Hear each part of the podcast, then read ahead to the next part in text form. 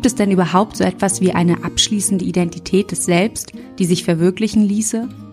Oder sind wir nicht vielmehr hybride und wandlungsfähige Wesen, deren Identitäten unabgeschlossen bleiben?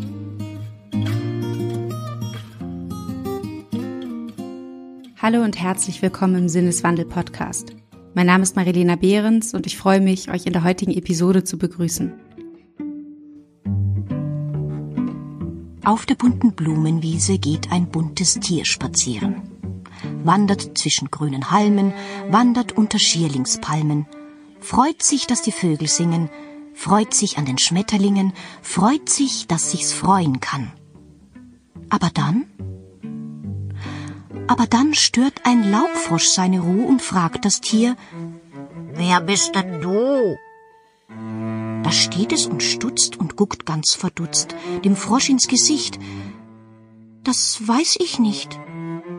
Der Laubfrosch quakt und fragt, Na nu, ein namenloses Tier bist du? Wer nicht weiß, wie er heißt, wer vergisst, wer er ist, der ist dumm. Bumm. Als ich neulich durch die Buchhandlung meines Vertrauens auf der Suche nach einem Geburtstagsgeschenk für meinen bald achtjährigen Neffen schlenderte, stieß ich auf die Geschichte des kleinen Ich bin Ichs. Eine unerwartete Wiederbegegnung, mit der ich nicht gerechnet hatte und die noch mehr in mir auslösen sollte, als ich in der Buchhandlung zu erwarten hoffte. In diesem Moment, das Bilderbuch in der Hand haltend, fühlte ich mich augenblicklich zurückkatapultiert in die dritte Klasse meiner Grundschulzeit. Ich trage eine bunte Leggings, ein noch bunteres T-Shirt und habe jeweils eine gepunktete Socke an meinen Ohren baumeln. Es ist der große Tag der Aufführung und ich spiele das kleine Ich bin ich aus Mira Lobes gleichnamigen Kinderbuch. Aufgeregt laufe ich zwischen meinen Klassenkameraden, die als Papageien, Nilpferde und Hunde verkleidet sind, hin und her. Stelle ihnen abwechselnd die immer gleiche Frage, ob sie denn nicht wissen, wer oder was ich bin. Doch ich finde keine Antwort.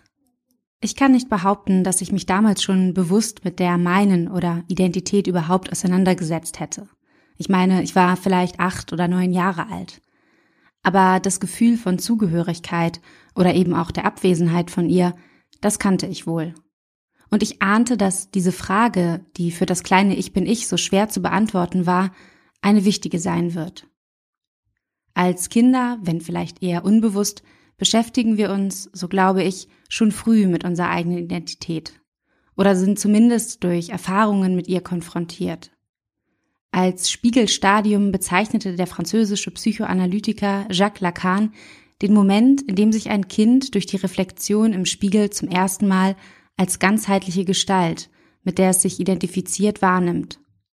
Und dies geschieht, so Lacan, bereits zwischen dem sechsten und achtzehnten Lebensmonat. Aber spätestens vermute ich, wenn wir von neugierigen Eltern und Verwandten gefragt werden, wer wir denn eigentlich einmal sein wollen, wenn wir einmal groß sind. Ich habe mir fest vorgenommen, meinen Kindern später diese Frage nicht zu stellen. Ich weiß ja selbst bis heute keine kluge Antwort darauf zu geben.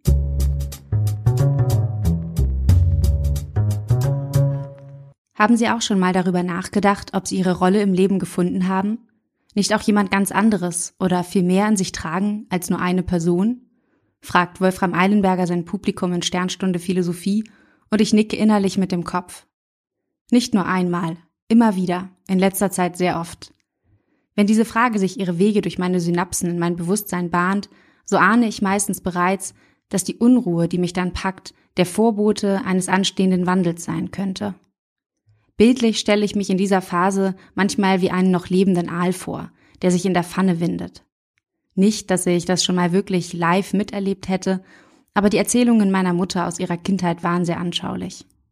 Vielleicht trifft es aber auch eher das Bild eines Chamäleons, das erleichtert seine Haut abstreift, weil sie ihm eines Tages zu eng geworden ist.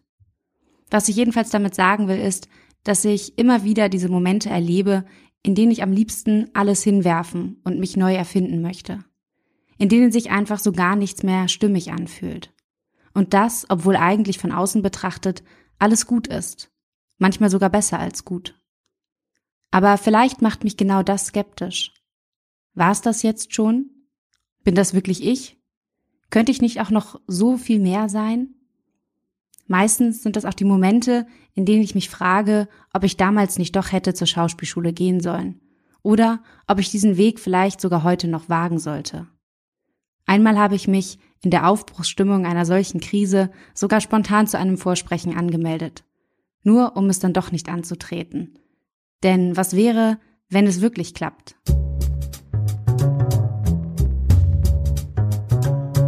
Ich würde zum Beispiel immer behaupten, dass ich in der Verwandlung, also in dem Moment, wo ich äh, eine Rolle spiele, äh, mehr bei mir bin, als in dem Moment, wo ich jetzt hier alltäglich vor Ihnen sitze. Ich habe einfach für mich gemerkt, dass dieser, dieser Moment des Ausdrucks oder des Veräußerns dazu führt, dass ich ein anderes Verständnis von mir selbst bekomme und dass ich gewisse Gefühle, die ich in mir habe, die ich sonst nicht ausdrücken kann, zum Ausdruck bringen kann. Was Schauspieler Lars Eidinger in Sternstunde Philosophie beschreibt, kann ich nur allzu gut nachempfinden. Nicht nur, weil ich das Spiel mit Rollen auf der Theaterbühne selbst so liebe, sondern auch hinsichtlich der alltäglich erlebten Realität. Manchmal muss ich mich von mir selbst räumlich im Außen wie auch im Innen distanzieren, Abstand gewinnen, um mir selbst wieder näher kommen zu können. Gerade in pandemischen Zeiten ist das nicht immer einfach. In den eigenen vier Wänden sitzend, reduziert auf die Rolle als erwerbstätige Bürgerin, bleibt nicht viel Raum zur Entfaltung der eigenen Facetten. Aber habe ich das richtig verstanden? Sie sehen das als eine Art therapeutische Erfahrung, in eine Rolle zu gehen, die sehr weit von Ihnen weg ist, um eine Spiegelung auf sich selbst damit zu bewirken? Fragt Wolfram Eilenberger Lars Eidinger. Ich glaube nicht mal, dass es nur die Schauspielerinnen und Schauspieler sind, die in unterschiedlichen Rollen schlüpfen. Wir alle spielen Theater, wenn es nach dem Soziologen Irving Goffman geht. Für ihn gleicht die soziale Welt einer großen Bühne und wir alle spielen in der Interaktion mit anderen verschiedene Rollen was nicht bedeutet, dass wir alle unauthentisch wären, sondern vielmehr, dass wir in unterschiedlichen Situationen, ob auf der Arbeit, zu Hause mit der Familie oder mit Freunden, eben andere an Anforderungen und Erwartungen gerecht werden müssen, weswegen wir uns eben mehrere Rollen aneignen. Und auch bei Friedrich Schiller lässt sich schon nachlesen, der Mensch ist nur da ganz Mensch, wo er spielt. Der Mensch ein Homo ludens, wie ihn der niederländische Kulturhistoriker Johann Hutzinger bezeichnete.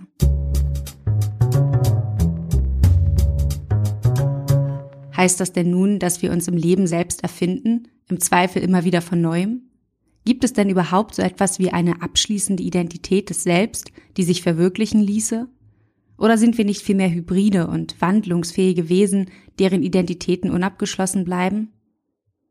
Der Mensch steht gleichsam hinter sich selbst, ortlos im Nichts, heißt es bei dem Philosophen Helmut Plessner. Nichts im Sinne des nicht festgelegten Seins, im Gegensatz zu anderen Lebewesen wie den Tieren was den Menschen zu einem zur Freiheit genötigten Wesen mache, das immer nach Neuem strebe. Auch bei Martin Heidegger, dem Begründer der Existenzialontologie, ist der Mensch aufgefordert, sich selbst zu entwerfen.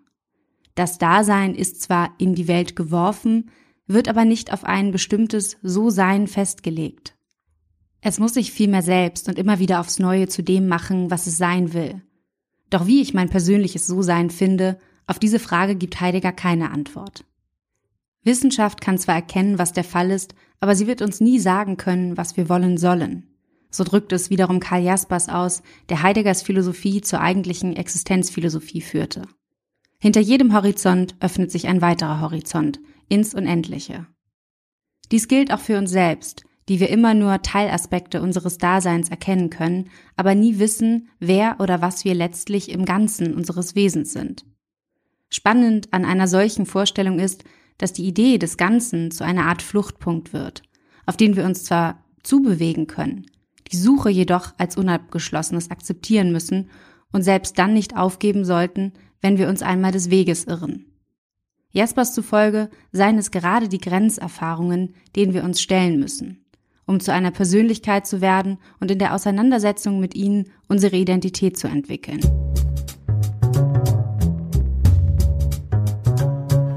Ist es da überhaupt ein Privileg oder nicht vielleicht sogar eher eine Bürde, so viel Freiheit zu besitzen, sich selbst entwerfen zu können, wie es uns als Menschen zusteht? Das ist die zentrale Frage der Existenzialisten, nach deren Philosophie der Mensch ohne jeden Kompass zu einer angsteinflößenden und zugleich berauschenden Freiheit verdammt ist, die ihm die totale Verantwortung für sein Leben aufbürdet. Der lebendige, auf die Zukunft gerichtete Mensch ist ein Nichts, ein Sein, ein Werden, das das, was es eben noch war, schon wieder ausradiert hat, wenn es sich vorwegnimmt, so Jean-Paul Sartre. Der Mensch ist nie identisch mit sich selbst. Und unser Bewusstsein kann auf die quälende Frage, wer bin ich, keine endgültige Antwort finden. Diese Unbestimmtheit aber ist genau das, worin Sartre die eigentliche Freiheit erkennt. Vielleicht geht es am Ende auch viel weniger darum, eine abschließende Antwort auf die Frage, wer bin ich zu finden, als vielmehr zu ergründen, wer man alles sein könnte. Wozu selbstverständlich auch gehört, Erfahrungen zu machen, in denen ich das Gefühl habe, nicht ich selbst sein zu können, entfremdet zu sein. Wie Lars Eidinger beschreibt, sind es manchmal sogar jene Rollen, die uns zunächst am unähnlichsten scheinen, die uns näher zu uns selbst führen. In dem Sinne, dass sie unsere Existenz, das, was wir glauben zu sein, ein Stück weit in die Ferne rücken lassen. Wir können Abstand zu uns selbst gewinnen, was zugleich Raum schafft, neue Seiten an uns zu entdecken. Wir schlüpfen bildlich gesprochen aus unserer Haut, die sich, wie die eines Chamäleons, eben manchmal zu klein anfühlt, um über uns hinauswachsen zu können. Was nicht heißt, dass dieser Prozess der Seinswerdung einem linearen Wachstum gleicht. Vielleicht ist es eher ein Vor und Zurück, ein Ruckeln und Zuckeln oder eben ein Kostümwechsel, ein stetiges An- und Ausprobieren. Ein manchmal auch unangenehmer und kräfteraubender Akt der Entdeckung des eigenen Facettenreichtums und der inneren Widersprüche.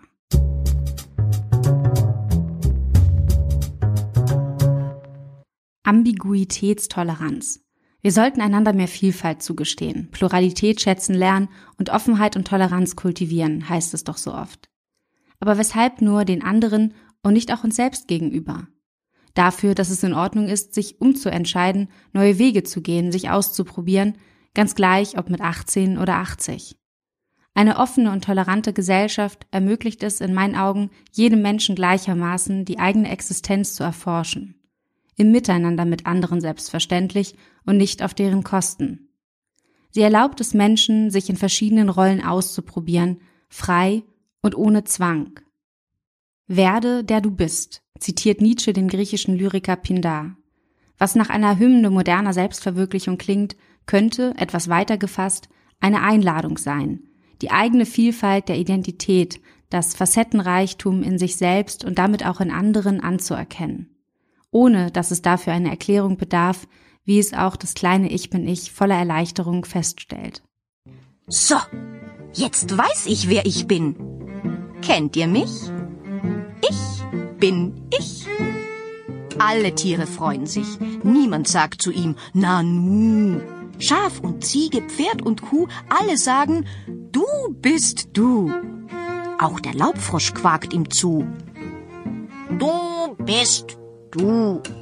Und wer das nicht weiß, ist dumm. Bumm.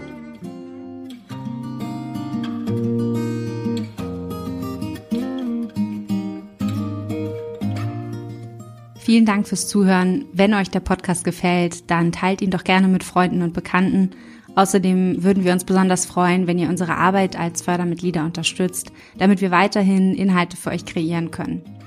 Supporten könnt ihr uns ganz einfach via Steady oder indem ihr uns einen Betrag eurer Wahl an paypal.me slash Sinneswandelpodcast schickt.